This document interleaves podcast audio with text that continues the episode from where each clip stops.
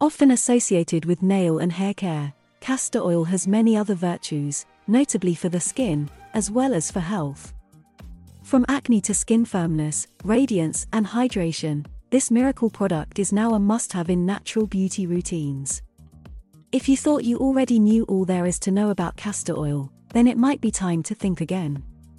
This oil, whose use in cosmetics dates back to the 19th century, is beneficial for hair, beards, and nails, but also for skin and through all stages of life.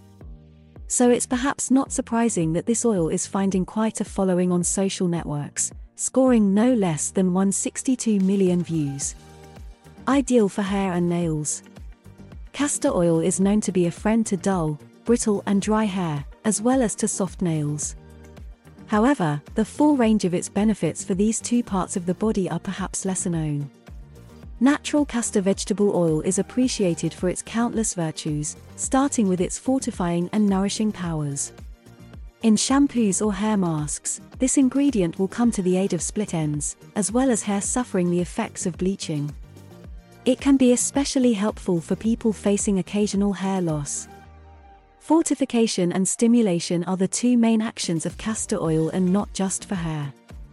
The vegetable oil also works its magic on nails, beards, and even eyelashes. A few drops of castor oil in your mascara will give you long, doe like lashes.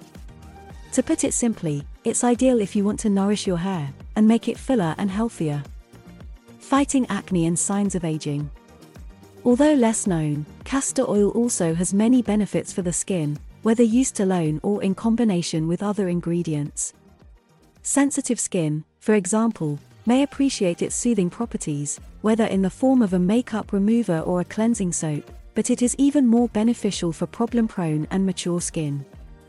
No scientific study has yet proven that castor oil can banish acne, but it can nevertheless reduce the undesirable effects of this skin condition. Rich in ricinoleic acid, it serves to rid your skin of the bacteria that cause pimples, blackheads, and other blemishes. There are many DIY recipes based on this wonder oil to help get rid of acne.